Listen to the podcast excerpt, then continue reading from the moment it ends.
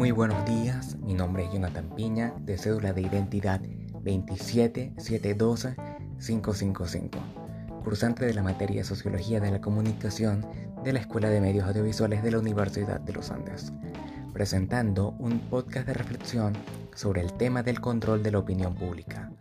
¿Puede el poder eventualmente ser limitado o sobrepasado por el peso de la opinión pública?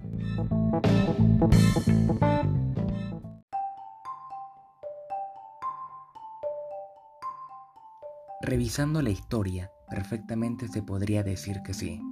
Ejemplos como la Revolución Francesa o las diferentes injusticias sociales que no están tan presentes hoy día han sido posibles gracias a la opinión pública manifestándose ante la gente en el poder y dejándoles claro que debe haber un cambio.